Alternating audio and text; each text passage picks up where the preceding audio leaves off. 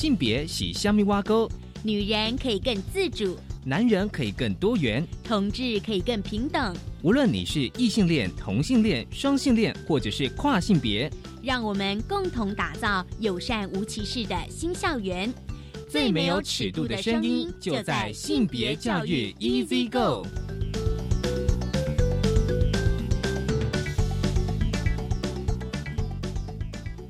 Hello，大家午安，欢迎收听教育电台性别平等 Easy Go，我是文龙，不晓得这礼拜大家过得好吗？今天的性别慢慢聊，我觉得呃，今天的主题我觉得其实是非常有趣。今天的慢慢聊，我们想跟大家来谈的是出租人生。我相信大家听到出租人生，应该会有很多想象哦，呃，但这一两年呃可能会也会有相关新闻。今天我们要来谈的是嗨嗨出租人生，我们待会邀请到来宾呢。是嗨嗨出租人生的创办人陈怡如，怡如呢来跟我们谈，就是他的出租人生。今天的大八卦，我觉得很重要，非常重要，就是教师法的修法。行政院呢，其实在三月七号通过教师法修正草案，将不适任教师的处分明确化，而情节最重的应予解聘，而且终身不得聘任为教师。而此案送到立法院审议，最快本会起三读。我们稍后来聊教师法跟性平事件相关的内容。我们先进行性别大八卦。性别大八卦。今天的性别大八卦，想跟大家来聊聊教师法的修法。其实刚刚节目一开始有跟大家嗯稍微聊了一下，就是。啊，因为其实每年都一定会有性骚扰、性侵害事件在我们校园里面，所以行政院呢，他在三月七号通过教师法的修正草案。而教师法呢，其实自民国八十四年公布以来，虽然历经了十三次的修法，但是呢，这二十四年来并没有针对不适任教师进行修法，而这次的修法是回应。社会各界长期以来的一些啊，对于处理不适任教师的强烈期待。这一次的草案的内容呢，其情节区分为七种的法律效果，就是解聘，而且终身不得聘任为教师；解聘，而且决议一到四年不得聘任为教师；原校解聘或者是不续聘；终局停聘六个月至三年。当然。暂时停聘，或者是暂时停聘三个月或六个月以下，还有资遣，但要看他的情节不等。因为呢，哦，我觉得还有另外一个呢，就是比较重要，就是说，哦，就是在修正草案当中，教评会学校教评会的组成呢，为了避免。师师相互，因为有时候我觉得是一种人情的压力，就是说你要为自己的同事来，就是哎，他到底是停聘还是不续聘还是解聘？我想大家一定会有压力。所以呢，在这个修正草案里面呢，就是为兼行政职的老师呢比例三分之一，社会公正人士及家长占三分之一，相关行政人员占三分之一，是为了有效执行教评会的权责。至于跟性骚跟性侵有关的内容哦，因为呢，其实教育部。在二零一一年起，配合狼师终身不得任教的条款上路，而设置了全国不适任教育人员通报及查询系统。近年来，其实还陆续的把像军训教官、补习班的教职员工都纳入登录与查询，是为了避免哦这些狼师返回到我们的这个教育的体系工作。人本基金会呢，哦，他们其实。有调查说，去年呢，其实也只有一个人终身解聘，只有一个人哦，就是解聘四年。但是呢，根据人本基金会的调查，其实近年来并不只有一个人呐。其实有时候是同一一个学校也陆续了，就是说可能有好几名的呃教师涉入性骚扰案，甚至性侵害哦。这其实在过去我们节目里面都有跟大家讨论过。而教育部表示呢，就是说，如果教师涉及了性侵害、重大的性骚扰或者性霸凌的案件，其实可以解聘的。而且学校的性别平等教育委员会呢，是有权责认定事实是否情节重大，而且教育机关有专业的人才库。协助学校调查性平事件，主管机关呢其实会尊重调查结果，但是如果认为处理上有瑕疵，就会退回要求再调查。而有关性侵害、性骚扰以及损害儿少权益情节重大被解聘的教师，随即呢就会被登入到教育部的不适任教育人员通报及查询系统。各级学校在聘用教师前都可以必须进入系统查询。目前呢，这个系统已经登录了大约有三百名的教师。当然呢，这当中除了学校的教师之外，也包含了补习班的教师资料。好，这是今天开始跟大家分享的性别大八卦。稍回来，性别慢慢聊。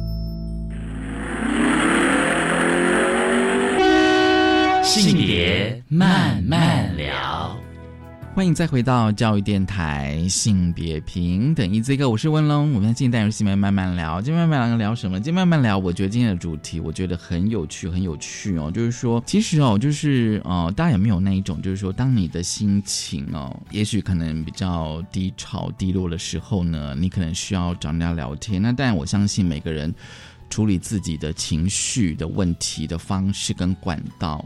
不一样哦。但是呢，可能有些人他可能希望说，哎，这时候如果哦有一个人他可以陪你哭、陪你笑，或是陪你吃、陪你玩，或是陪你聊天，或者是陪你逛街啦，或是看电影啦，或者是帮你煮饭啦，帮你办事情，帮你跑腿，或者是帮你做任何你想要做的事情的时候，你是不是觉得很好呢？哦，那我相信大家可能在一些啊，就是新闻媒体上哦，会有看到一个呃一个名词叫做出租人生哦，这样子一个陪伴的形式。今天呢，我们就要来谈出租人生哦，大家一定很好奇哦，想这样说，哎，什么是出租人生？今天我们邀请到的是小嗨，他是嗨嗨出租人生的创办人。小嗨你好，嗨你好。今天我相信今天的主题因为其实，在录音之前，我跟小孩有稍微聊过，我发现说，哇，这个出租人生的范围真的很大。我们先请小孩来讲说，因为你现在呃自己也在做呃出租人生嘛，哦，我想说哦，大家来聊聊说，哎，当初你有什么会有这样的想法呢？一开始其实是先过零元生活，零元那个零元是尽量不花钱，不花钱的生活，对，嗯。然后后来会变成出租人生，是因为我发现我没有办法不花钱，所以可是不用那么多的钱，所以出租人生就变成是呃，可能是某种收入来源或者换物也可以，可能劳务、食物，只要我能够继续活下去的。嗯嗯。那其实这 idea 就跟刚开始跟文龙聊的有点关系，就是终点情人嘛，大家很多是出租终点终点情人。但因为我不想要有定价，所以我是出租人生。我的出租人生是自由定价，它不是 pay by hour，它是你今天有多少能力，可能我差别取价，然后也可以自由定价。就是说，如果我今天想要租你，就是看我自己给你多少钱这样。对，基本上我没有预设你应该要给我多少，因为我觉得每一个人的状态跟能力不太一样。嗯哼，尤其他在那个当下，他可能有遇到一些困难的时候，你在 charge 他钱的话，其实也是蛮，他也是蛮辛苦的。所以你也是会考虑到说，今天跟你出租的人的一些状况会，我会考虑到他的状况，决定我要不要接，或是我要接到什么程度。嗯，你这个是从什么时候开始的呢？刚刚就是讲一七年嘛，二零一七，二零一七年四月。四月，所以其实也差不多两年的时间，对，快两年的时间，两年的时间哦。那我想说跟大家分享一下，就是你出租的范围到底有哪些？因为我在看你写的部落格哦，其实大家只要上网那个嗨嗨出租人生哦，大概就可以看到就是小孩的一些部落格的文章哦，就是你的能力范围尽量做到，但是我看你的能力范围其实真的很广泛哎。广泛到我觉得 大概能想到的都有哎，没有啊，设计我不行啊，我不设计这样子，对我可能就 pass 给我其他朋友。有啊，你有写说设计主持活动哦，主持活动那个 program 的可以可以，但是你要我帮忙画一个图的那种美术设计，我像没办法。对对对，我我可能就会给其他的朋友做，这不是我擅长的事情。对，我想说哦，就是说你那个范围，你你自己。虽然说你也有写说你能力范围了哦，但是我不知道说是不是你还是会啊考量到说哦，今天呃就是有人来跟你出租的哦，他他的需求，当然，比如说他希望你陪他做什么，或者他希望你做什么，嗯，所以基本上第一个问题就是为什么要找我，就是会会先确认他的需求范围，然后看一下我可不可以做得到，我有没有兴趣。嗯，刚刚忘记讲，就是出租人生最大的。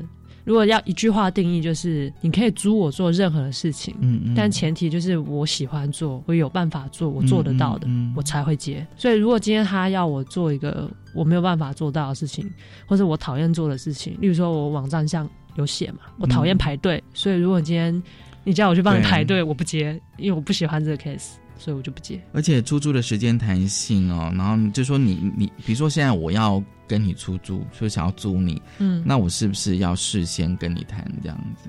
很多人是呃，基本上都会先瞧好时间，就先跟我预约。我觉得这样也我也比较方便，但也很多人的状况是非常非常临时的，嗯嗯，就他就是突然现在马上需要。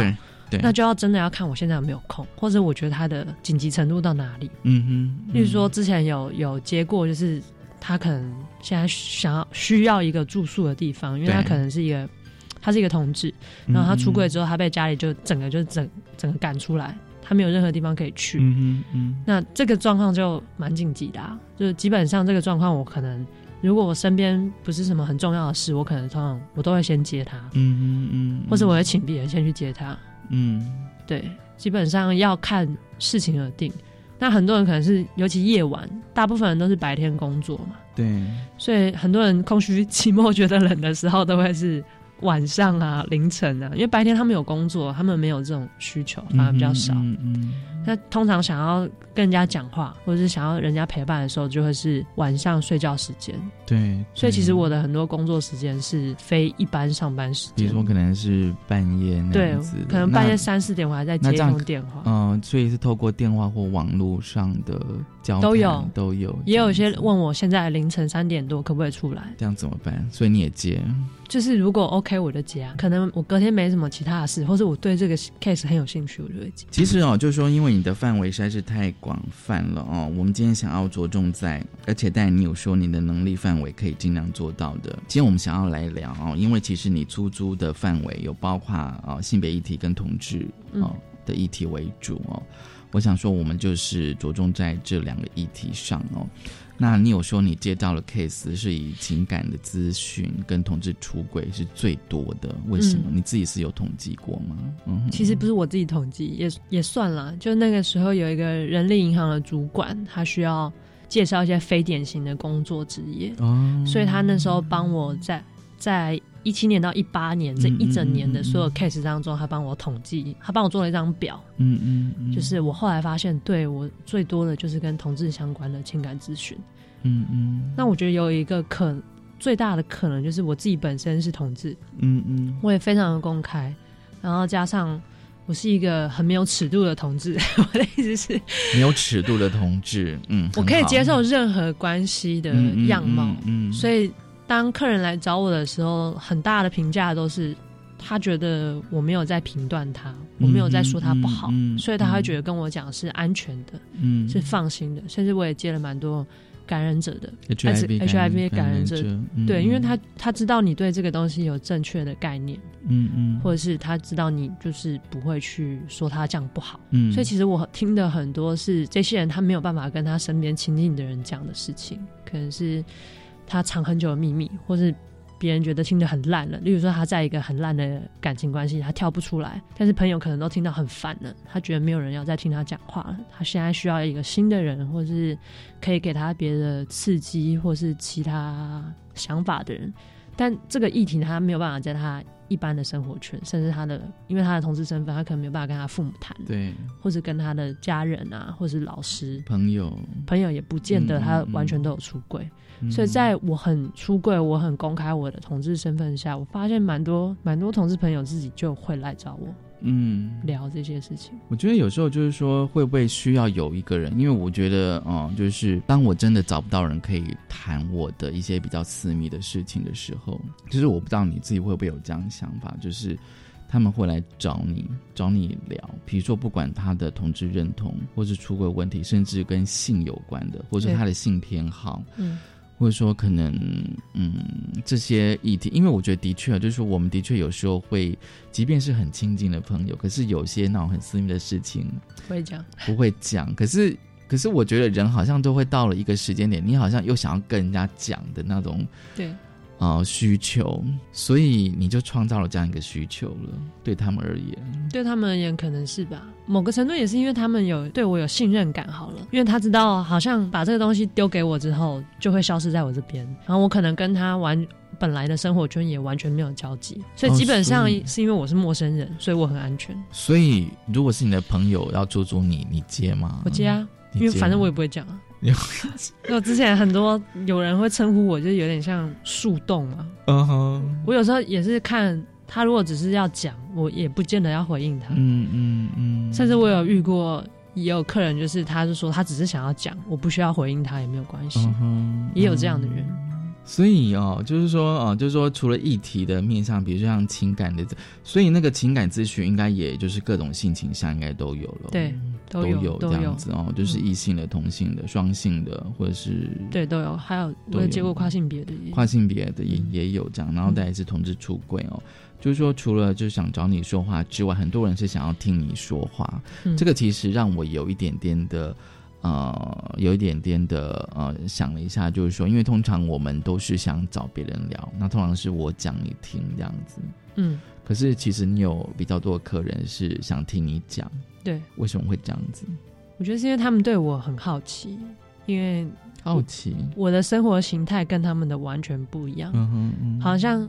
你也可以想象，好像是在看一种珍奇猎兽，不，就是因为我的生活圈跟他完全不一样。嗯嗯。因为大部分的人可能一辈子就是做一份工作、两份工作，朝九晚五的生活，然后生活圈是很固定的。对。他没有办法想象有一个人会过着这么多元，或是这么各种出租、各种行业，然后各种情感关系、各种性倾向什么。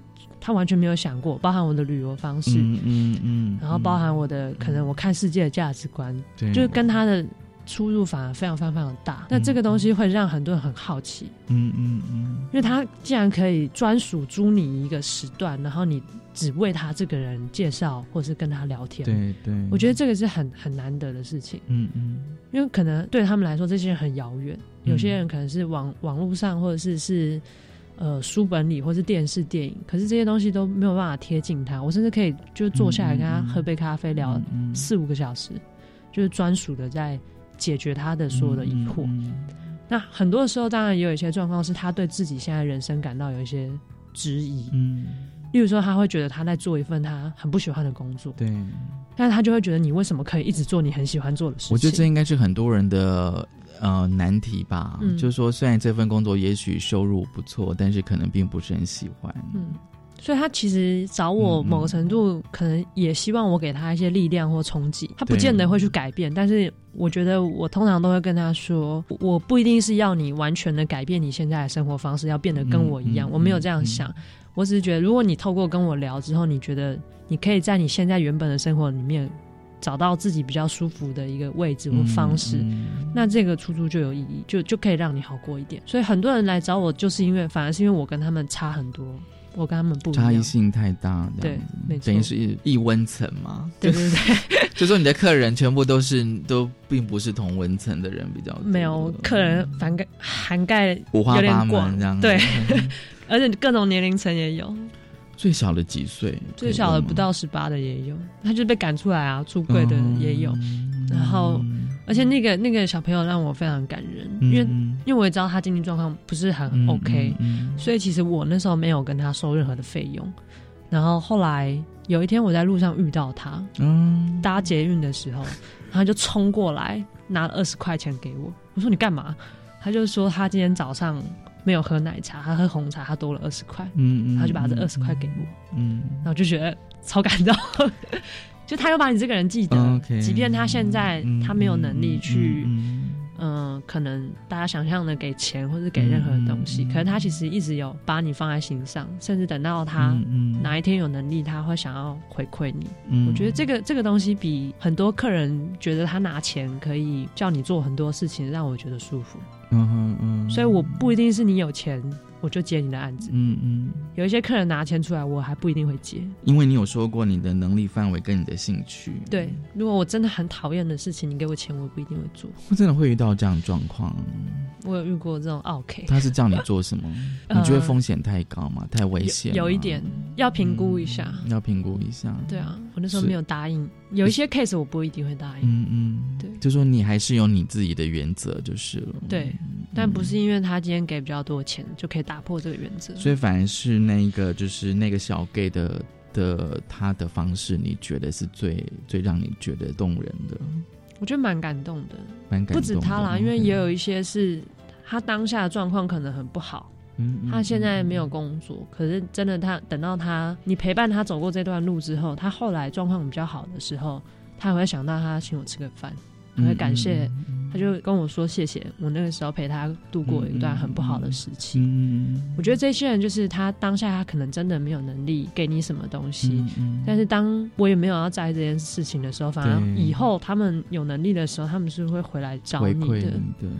我觉得这感动很很大哎，这比当下他已经状况不好，你还在跟他收取费用，叫他去咨商，他就是没钱呐。OK，好。对啊，他就是没钱了，然后你又跟他说你生病了，所以我现在要就是。要你付更多的钱，这个其实对很多人来说是很困难的。我们稍后哦，想跟小嗨哦来继续谈他的出租人生哦。我们待会想要介绍，就是你在性别平等教育季刊第八十五期有一篇文章讲自助旅行哦，旅行也是可以出租的。我们先休息一下。我是幸福密码主持人赵永华，每周五早上十点陪你找幸福。幸福密码由法鼓山人文社会基金会跟教育广播电台共同制播，透过多元方式传递生命与心灵安定的关怀，给予社会大众正向的能量，促使社会更和谐、更幸福。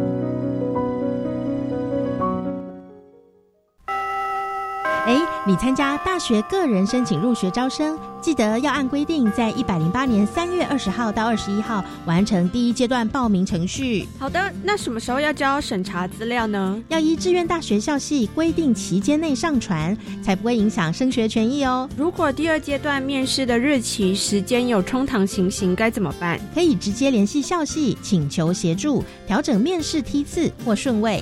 以上广告是由教育部提供。我最近常常听到有人在谈论性别平等教育的事情耶，这是好事啊！真希望大家都能尊重多元差异。不是啦，我是听说学校的教材好像有些怪怪的，那个……嗯，吼，千万不要随便相信啦！我告诉你哦，要知道正确的讯息，你一定要上教育部的性别平等教育全球资讯网查询。以上广告由教育部提供。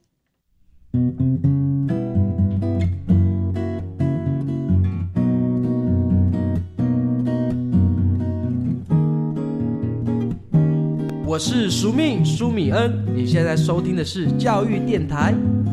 哦，朋友们，就爱教育电台。耶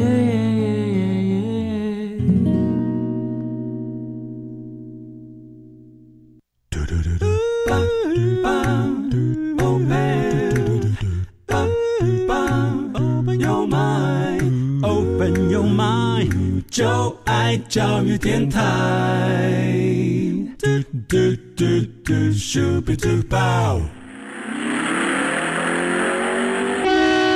性别慢慢聊。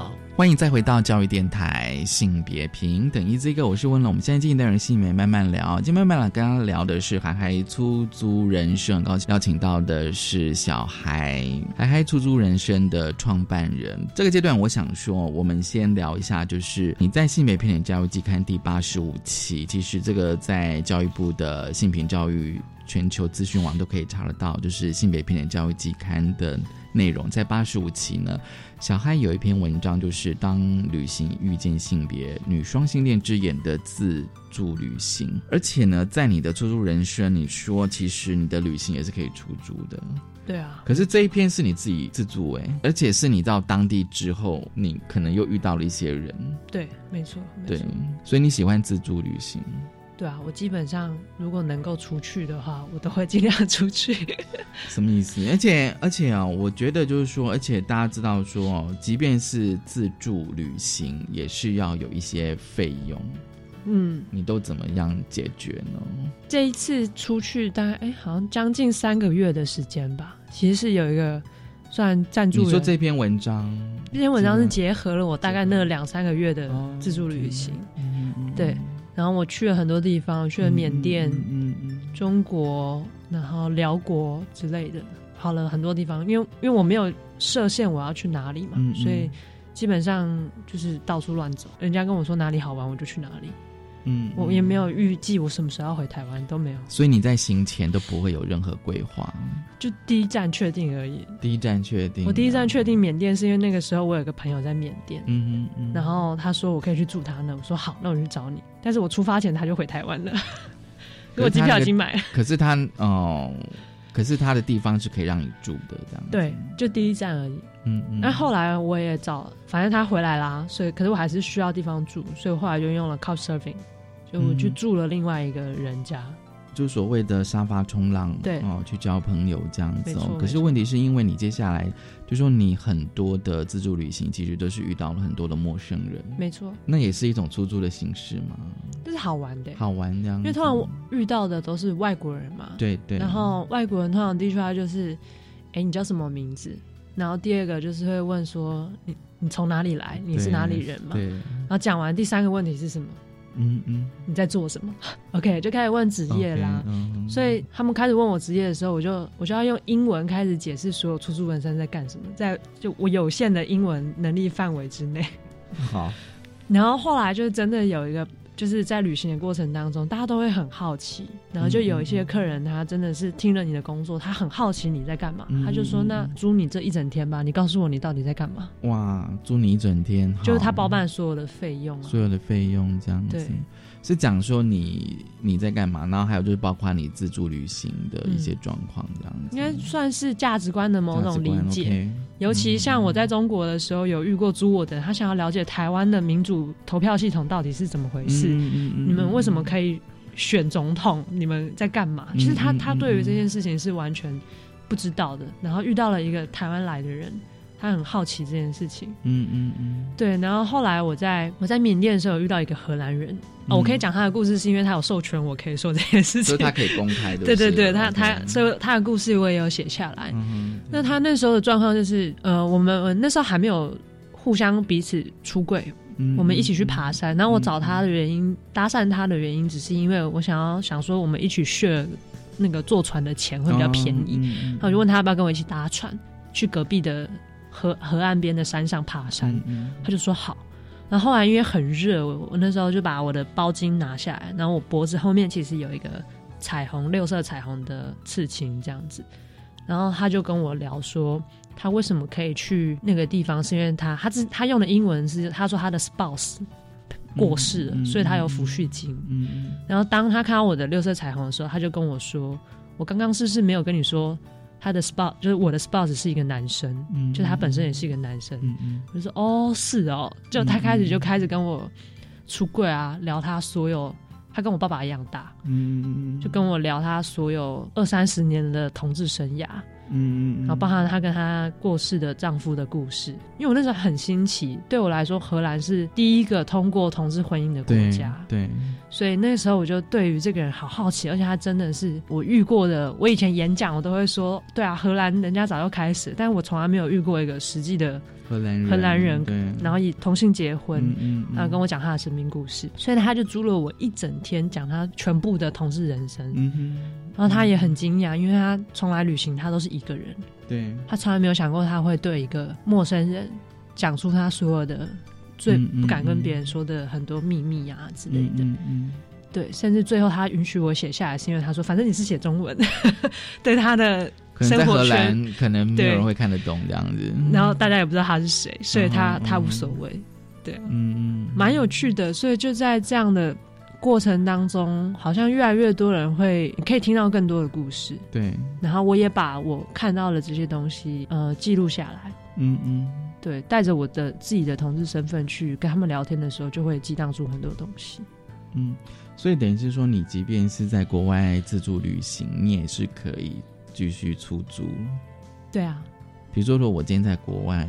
嗯，遇到你，我说：“哎，小孩，我想要跟你住一天，然后你可以陪陪我玩一天，这样也可以。”但我也要先评估这个人的状况，这个人的状况这样。对啊，就他是不是一个可能我会有生命危险的人？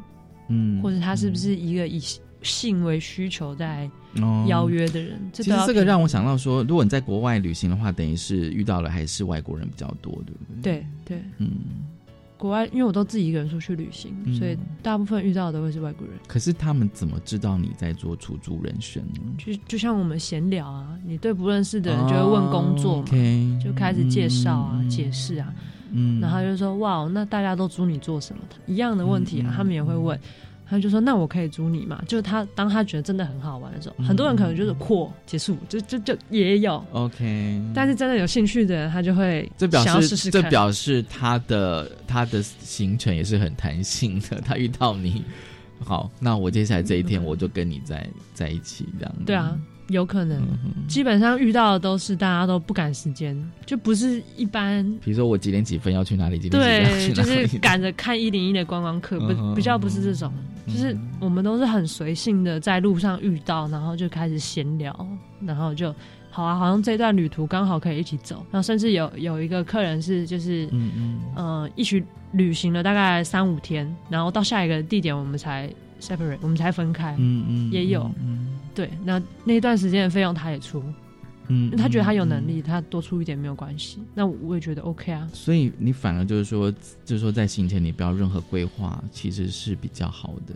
嗯，就是到当地去比较好。就是我没有预设我人生应该要发生什么事，所以只要发生什么事，我都觉得很好玩。随机。对，就也有可能很烂的事啊，但是也会。有很好的事，当你当你没有计划的时候，就可能会有很好或是很不好的事，都可能。小孩，你知道吗？我觉得通常有时候我们在旅行的时候哦，就是会被不好的事情反而是更容易记得的。嗯，没错。一般说来啦，一般说来啦，通常如果发生不好的事情，那就真的很不好。对，就会毁了整趟旅程，是这样没有错。但是你觉得你可以转化成，应该说那个变成你的一个经验，其实是很小心翼翼的。听起来旅行好像是一个很轻松的过程，对。但其实当你是在跟陌生人，或是你没有稳定的，应该说 schedule 固定的 schedule 的时候，其实很多未知，未知就代表了某种危险，所以它其实是要随时保持警戒的。所以你去的地方都比较不是观光景点吗？还是我不太喜欢。去观 光景点，所以都是私房景点。我可能就在路边或公园跟看人家泡茶聊天，然后他们就会觉得你这个小妹小妹妹跑过来干嘛？然后就开始跟你聊天这样子。我不太喜欢去那种很很多人的，例如说我来台北，我绝对不会去一零一。嗯嗯，但我可能会跑去龙山寺或大道城的某个那个榕树下的公园，看他们在干嘛。我的兴趣比较是这样。对，就我比较喜欢看当地人的生活方式，或者菜市场。对对，菜市场我也蛮喜欢去，就 local people 在在干嘛。嗯嗯。那通常你因为你你一个陌生人去当地的地方，他们也不太会理你，所以通常是我住的地方，这些人就觉得你这个人好奇怪，你都不出去玩，他们就会带我出去玩。那你怎么解决住的问题呢？住有时候就是靠 surfing 啊。或是最简最便宜的，通常那个现在现在很方便，现在手机那个 Agoda 或者 A P P 叫出来，哪一个最便宜、比较近的就去住啊，评价不要太差，或是看到了不会觉得很可怕就住，或者有些就当地到了那边我就去看一下看一下，然后好那就这一间，不喜欢隔天就再换了。嗯哼，就是有时候在路上聊一聊聊得来就被人家捡走，他就说他对啊，他就说他家可以可以借你住，你要不要住？嗯哼，那如果。因为我之前已经跟他先聊过了，我觉得这个人我评估下他是 OK 的，嗯嗯嗯嗯，也很棒啊，我就跟着去他家融入他的生活，然后跟他们家人吃饭，嗯，这这也没有不好，这反而是你就你就已经很融入当地生活，我觉得那比较是当地人的样子。当地人，你在旅行的过程当中，你会去观察跟性别有关的一些。对。文化现象啊，对，这是跟这个是一种工作的本能吧，因为这会变成我演讲的素材。嗯，像我有在，就是也会受邀到各个学校或机关去演讲，这个东西很好谈呢。呃，甚至我有特别谈主题，就是旅行跟性别。的，从你护照开始的识别。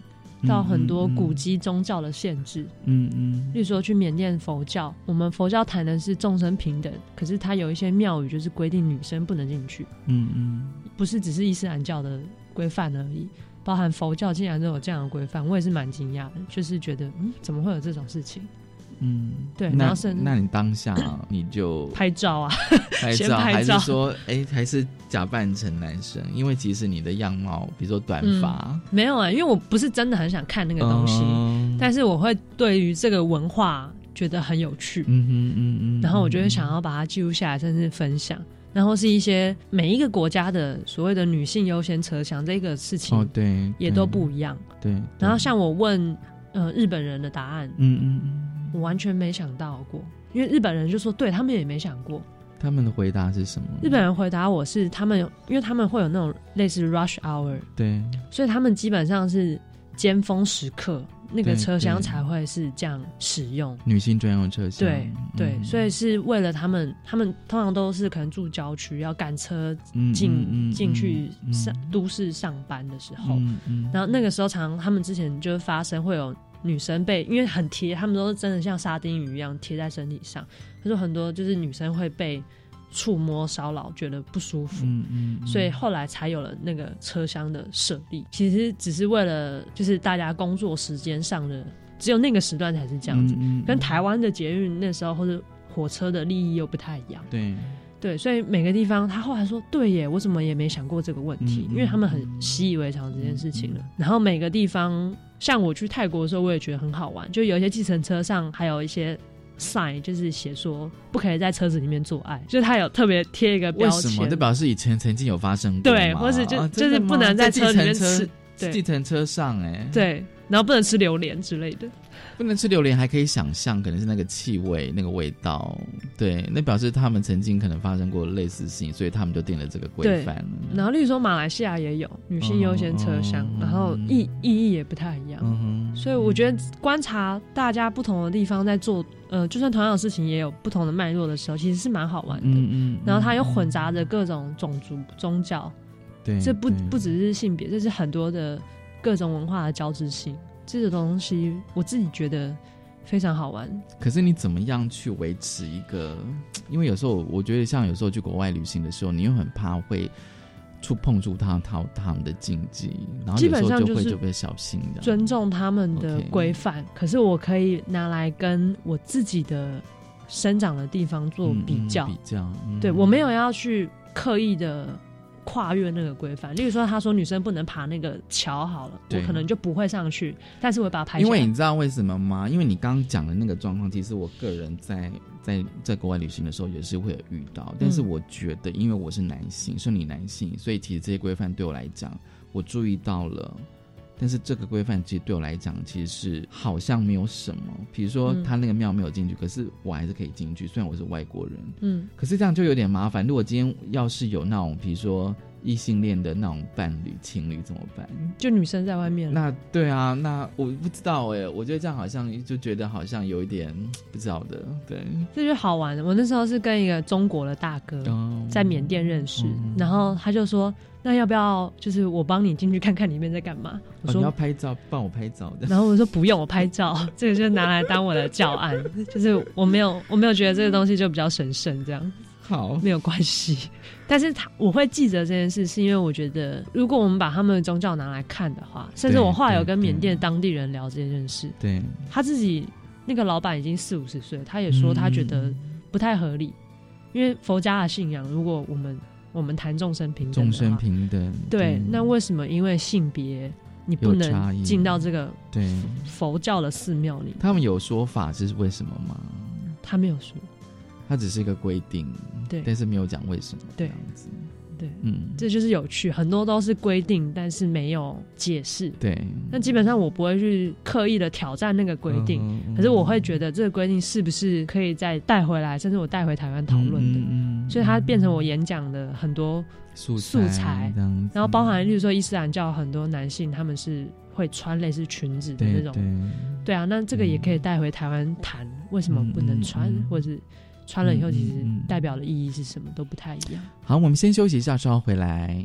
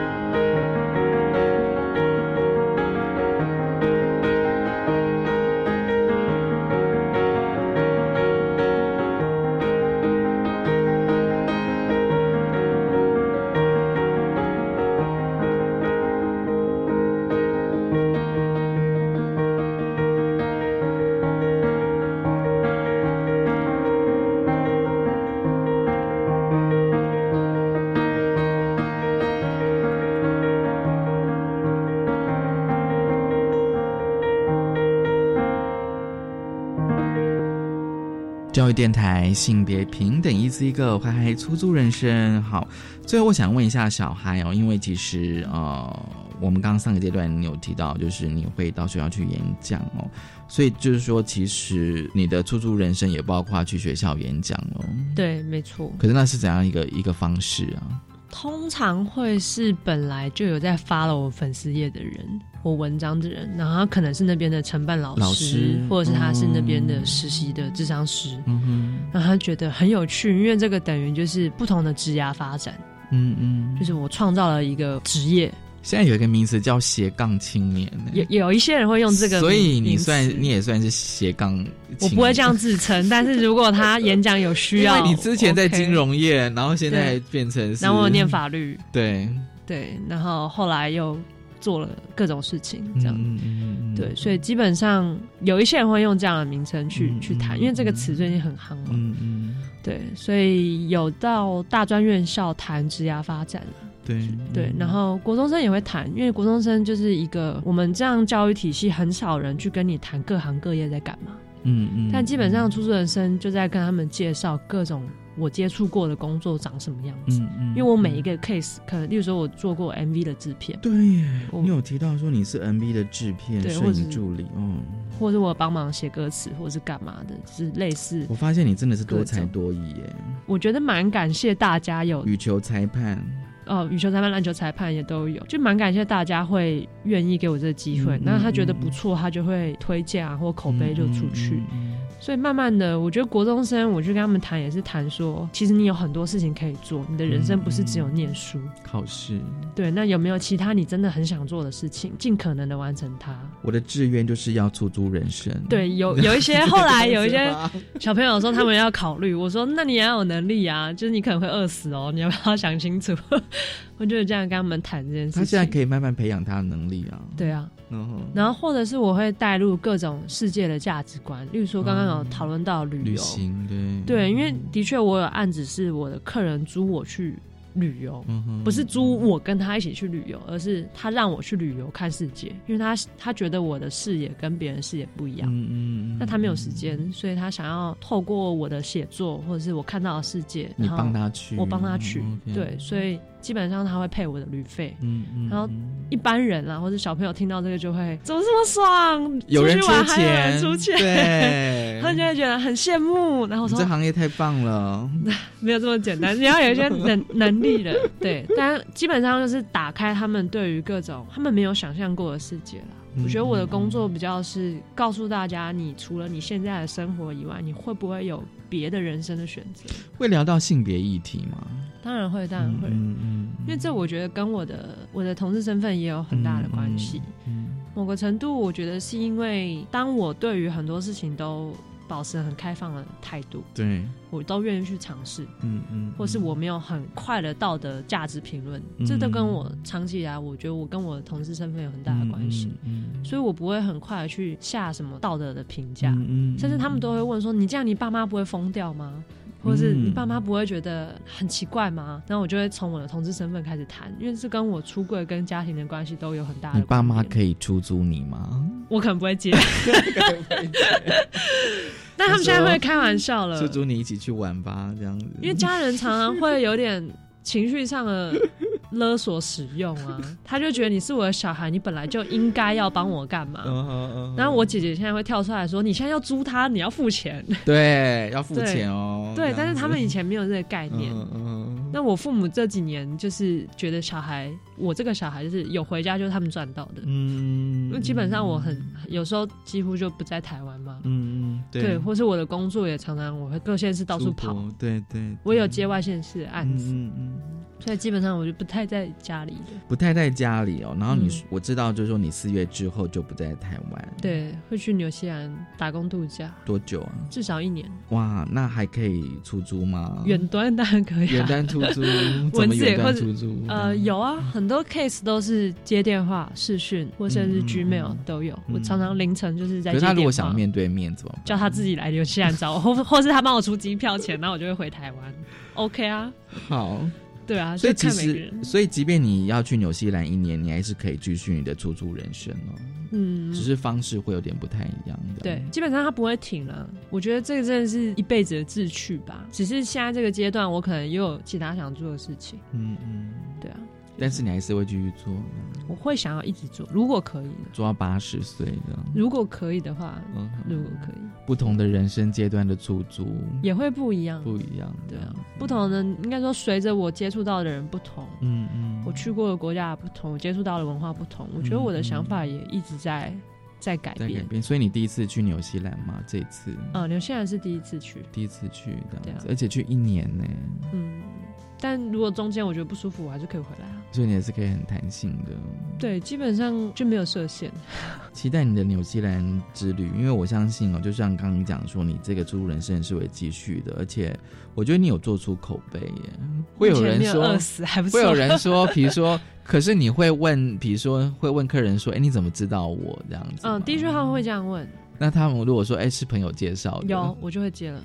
就表示说是有口碑的这样子。对，然后基本上这个就是第一个门槛就过了。哦，他他比较不会，我要花很多力气去了解这个陌生人。嗯嗯。可是我我也从来不会问朋友是谁，嗯嗯，因为对我来说，我的客人的隐私很重要。OK，对我也从来不会问，我甚至连我客人的名字叫什么我都不会问。所以你也不知道对方，即便可能已经陪了一天了，玩了一天，你也不晓得他的名字，我不一定会问，不一定会问除非他想讲讲这样子，然后如果是接电话的，通常应该都是代名词吧？没有是就是吧？就直接聊啊，不会讲哦名，字。不会讲这样。然后结束之后，他可能就汇款给我，就结束了。这个人我根本不知道他是谁，也有也有这样的案子。很有弹性，很有尺度，这样，所以期待你去纽西兰一年之后，应该有不同的发现。而且我发现你应该很喜欢自助旅行吧？对，非常嗯哼，就是就就是没有托运的，买了机票之后就出去了，也没有一定要去哪里，嗯，不用托运，然后也不用就是跟就是一个包包，然后就出去。